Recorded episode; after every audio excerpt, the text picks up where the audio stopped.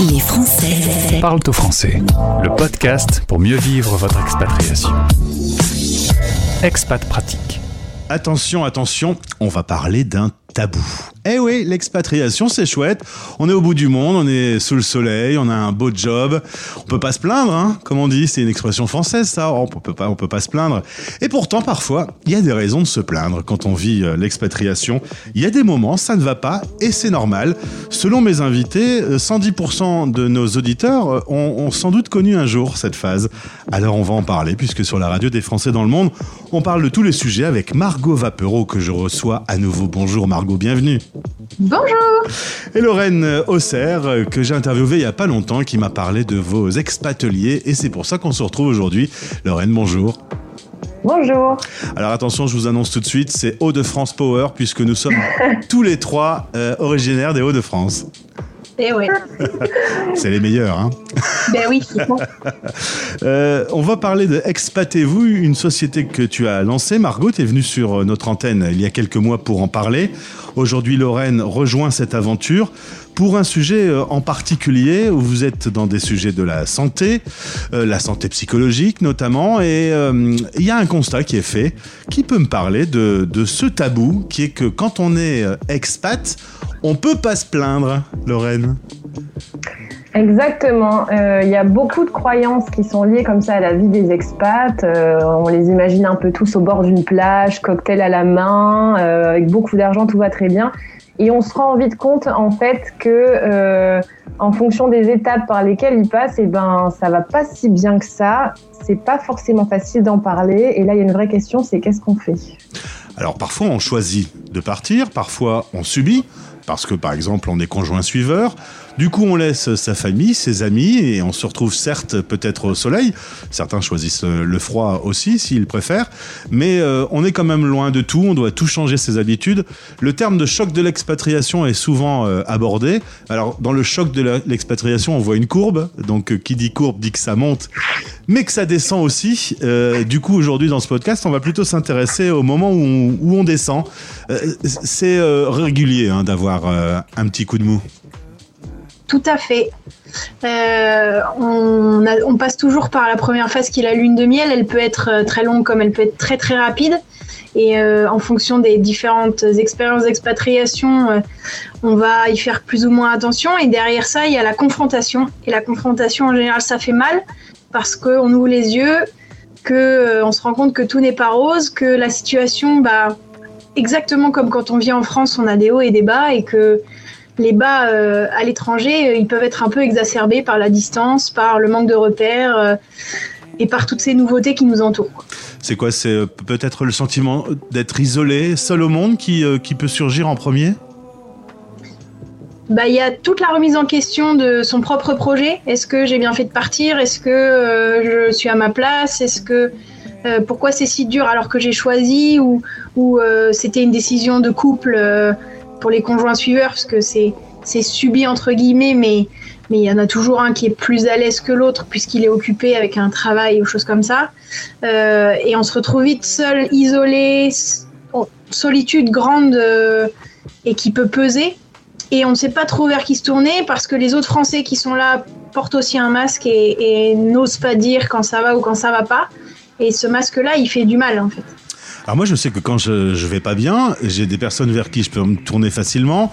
J'appelle, je dis euh, viens boire un café, et puis on se met à discuter. Là, évidemment, on est au bout du monde. Euh, et est-ce que justement le- les Français qui sont restés en France, euh, nos amis qui sont restés en France, est-ce que c'est pas encore plus dur de les appeler parce que de toute façon, on sait qu'on va pas pouvoir se voir en vrai et que de toute façon, encore une fois, se plaindre, est-ce que la personne va comprendre qu'on puisse se plaindre? Eh bien, euh, pas forcément. C'est difficile de se représenter quand on reste en France, finalement, les difficultés que nos amis ou notre famille peuvent avoir à l'étranger. Et puis pour celui qui vit les difficultés aussi, il peut y avoir un sentiment de culpabilité. Bah, pourquoi je vais pas bien alors que j'ai choisi cette vie-là? Euh, On peut peut-être avoir honte aussi de pas se sentir bien et de pas savoir vraiment communiquer son mal-être à ses proches. Il faut pas l'oublier parfois si on veut pas les inquiéter. Moi, j'ose pas peut-être appeler mes parents, ma famille, parce que je suis à l'autre bout du monde. Eux-mêmes, ils vont se retrouver dans un sentiment et un vécu d'impuissance à pas pouvoir m'aider de fait de la distance. Et donc on se retrouve un peu coincé comme ça avec son mal-être. On m'a dit plusieurs fois, je me retrouve euh, euh, de l'autre côté du monde, je vais dans un magasin, je comprends rien, je, comprends les étiquettes à peine, je me retrouve chez moi, mon mari est parti travailler, mes enfants sont à l'école, je suis devant ma tasse de café, je, me dis mais pourquoi j'ai fait ça? Euh, Ça, selon vous, c'est vraiment le grand classique? Pour moi, c'est quelque chose qui revient régulièrement et, et, en fonction de là où tu en es dans ton expatriation, si tu as posé tes valises ou pas, euh, si tu as pris le temps de faire connaissance avec ton nouvel environnement, si tu as créé tes premiers contacts, ça va pas être la même chose que quand tu viens tout juste de débarquer.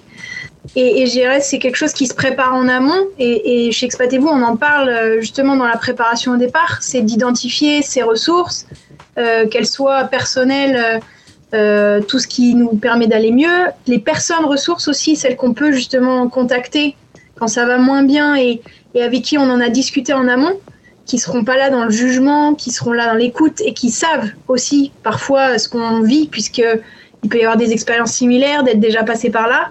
Euh, tout ça, ça s'anticipe. Et, et, quand on l'a jamais vécu, c'est compliqué d'y penser en amont.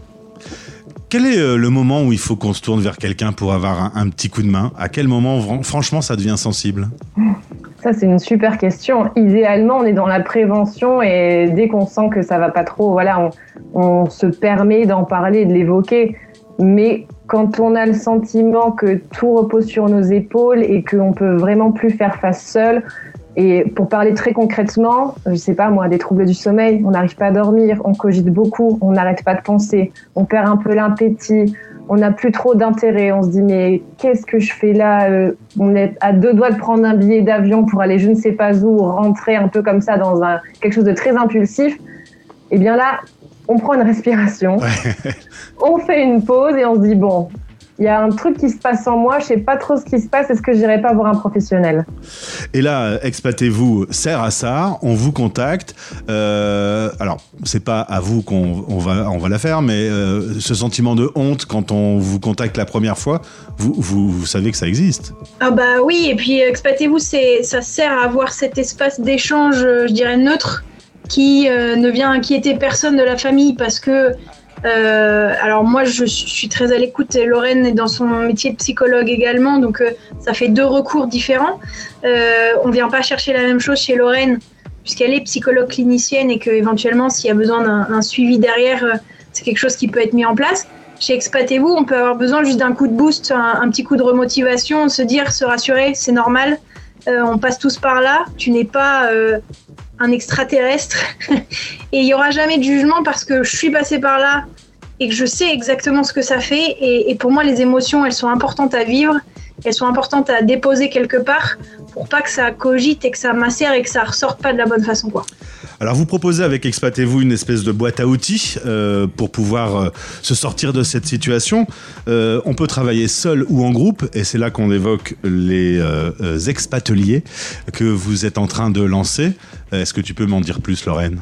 Alors oui, bien sûr, les expateliers, on les a pensés un peu comme une forme de groupe de parole, de groupe d'échange entre les Français et de l'étranger.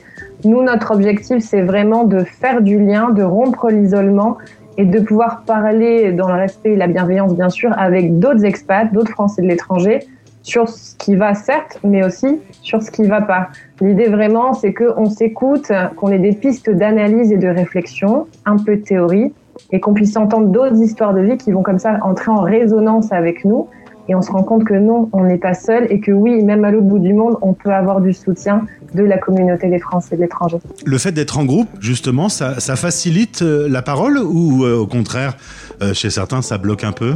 Le, le, groupe peut permettre de libérer la parole et, et on, parfois on se rend compte que parler à des étrangers, des inconnus, c'est plus simple parce qu'on part de zéro, on est jugé sur rien. Et vu qu'on vient pour les mêmes choses, euh, on va se dire ah mais ouais mais moi aussi. Euh, donc ça libère en quelque sorte. Nous, ce qu'on propose aussi, c'est soit de venir avec des amis ou des Français de l'étranger que qu'on connaît parce qu'on a envie de partager avec eux, mais on peut aussi proposer de ne pas être dans le même groupe de gens qu'on connaît pour, facile, pour faciliter cette libération de parole. Et ça, c'est important de, de l'entendre, c'est que selon vos désirs à vous, de la ville où vous habitez, si vous avez envie de côtoyer cette personne ou pas, euh, la parole sera facilitée grâce à ça. Et ma dernière question, euh, ceux qui te répondent quand tu te plains parce que tu te sens pas bien et que tu te sens un peu paumé, un peu isolé, ceux qui te répondent euh, oh ça va, tu peux pas te plaindre, qu'est-ce qu'on doit leur dire à, à ces gens-là? Rien? On doit raccrocher, on doit raccrocher immédiatement. Ah, c'est une super question. Eh ben, ça dépend de notre capacité à entendre cette phrase-là. Hmm. Pour certains, ça va créer de la frustration ou de la colère. Alors, euh, l'idée, c'est comment on va le verbaliser. Soit on est en capacité de dire, bon, j'entends que la personne qui me dit ça se rend pas compte, donc c'est tout, je laisse couler. Soit de pouvoir dire, euh, j'ai une vie bien différente, mais tu sais, pour moi aujourd'hui c'est un petit peu compliqué. Donc euh, voilà, de remettre un peu des mots comme ça sans en attendre trop de la conversation. Mais on pourrait travailler sur des, sur des punchlines pour la Si vous, avez, fois. si vous avez de l'humour, vous pouvez dire bah je suis français, non, c'est normal. En tout cas, selon une très récente euh, étude, écouter la radio des Français dans le monde vous permet d'aller mieux. Donc, je vous propose de commencer par là. Et puis, il y a Expatez-vous, Margot et Lorraine qui peuvent vous écouter et vous donner des outils pour aller mieux. On ira un peu plus loin prochainement euh, dans un format long. Et vous pourrez, si vous avez envie, euh, aussi. Parce que c'est vrai qu'on peut voir le bon côté des choses, mais quand ça va pas, ça va pas. Hein Exactement. Et ce qui n'est pas d'ailleurs un mauvais côté, parce que la vie est faite de haut et de bas. Donc c'est important de donner la place aussi à ces moments-là. Mais merci beaucoup Margot, Lorraine, c'était très clair. Expatez-vous.com pour plus d'informations. Le lien est dans ce podcast. Je vous souhaite une belle journée. Merci. Merci. Vous écoutez Les Français parlent au français. Français dans le monde.